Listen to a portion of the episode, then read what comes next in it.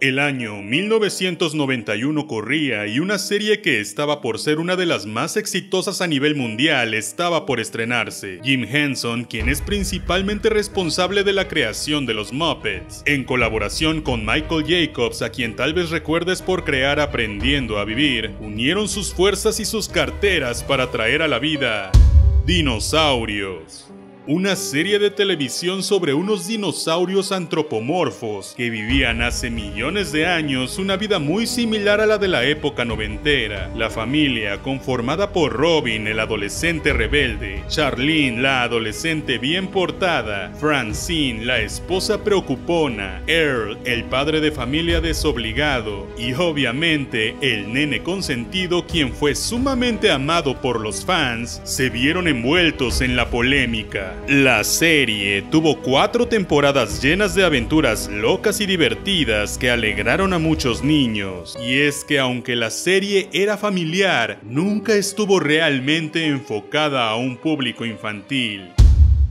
por lo que se tocan temas bastante densos de formas bastante densas. Sin embargo, la época orilló a la audiencia a pensar que esto debía solo ser visto por niños. Es por eso que cuando tras cuatro exitosas temporadas la serie fue cancelada, el final terminó traumatizando a toda una generación infantil y dejando a los padres con muchas explicaciones que dar.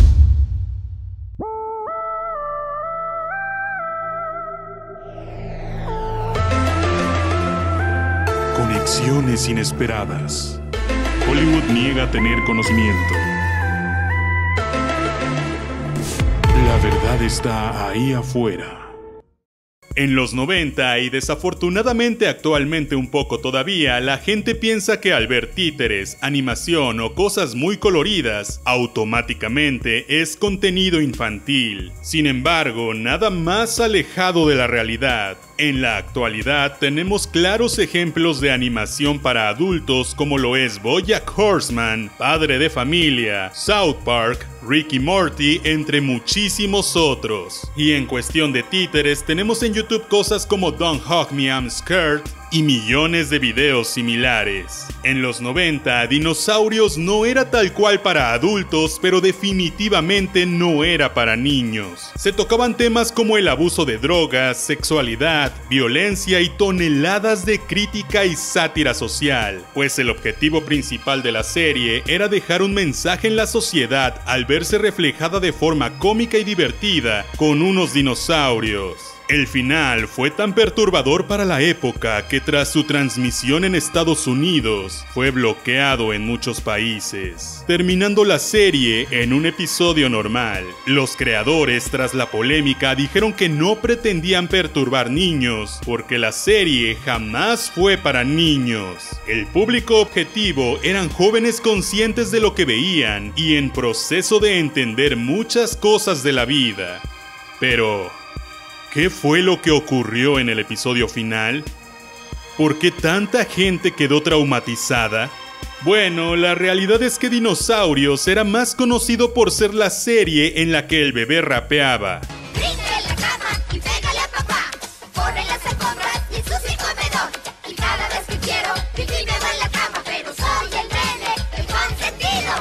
Por ser la serie donde habían marionetas realistas de dinosaurios y por ser más que nada un sitcom, una serie de comedia para pasar el rato en la comida. De hecho, recuerdo que pasaba a eso de las 3 de la tarde en televisión abierta. Es por eso que nadie nunca se esperó que el final fuera tan crudo, que no fuera un final feliz y que literalmente todos acabaran muertos.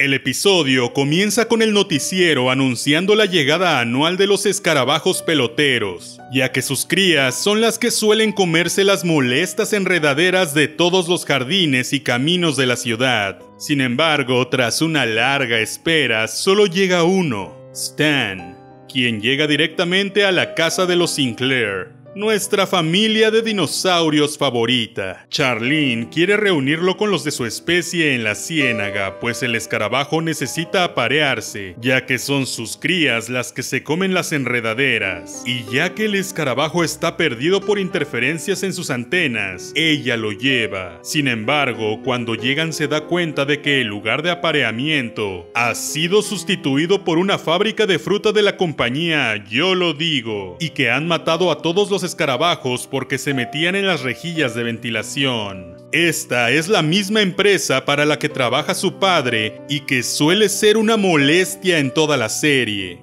Charlene, muy molesta, comienza a quejarse, pues las enredaderas ya son un gran problema en todos lados, por lo que eventualmente su padre, Earl, es nombrado presidente de una comisión para solucionar el problema de las enredaderas, que ya están súper fuera de control. Es así como deciden rociar todos los lugares con pesticida para matar a las enredaderas, lo cual logran pero sin querer acaban matando a toda la vida vegetal en el planeta también, por lo que la solución del jefe de Earth será hacer llover para que crezcan nuevas plantas, pues sin ellas los herbívoros no tienen alimento, y si los herbívoros mueren sin dejar crías, eventualmente los carnívoros también morirán de hambre. Además, no hay vida prácticamente de nada, y todo sería un caos. Es por eso que para hacer llover, deciden lanzar bombas en todo el planeta para crear nubes. Obviamente, esto resulta muy mal, pues se generan nubes de azufre y hollín, que además de tóxicas generan una completa oscuridad en todo el planeta,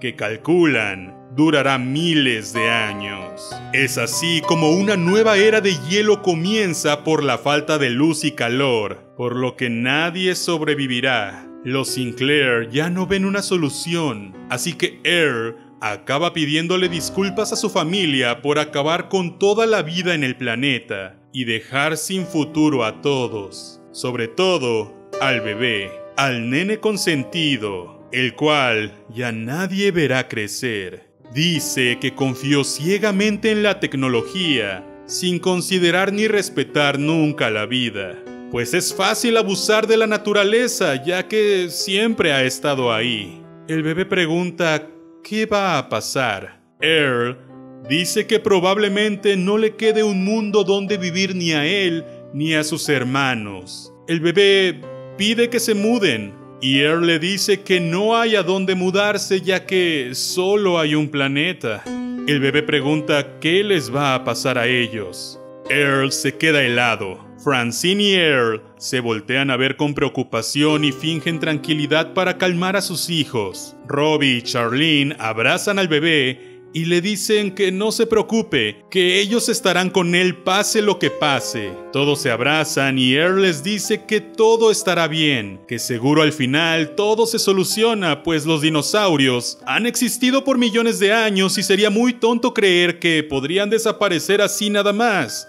De un momento a otro, se crea un silencio donde nadie parece creer lo que Earl acaba de decir. Todos voltean a la ventana mientras la toma se aleja y vemos la casa llena de nieve. Después vemos la compañía Yo lo digo congelada y todo se va a negros. El episodio termina con el noticiero diciendo que la oscuridad, la niebla y las temperaturas glaciales continuarán. El reportero se despide diciendo buenas noches, se queda pensando y al final solo dice adiós.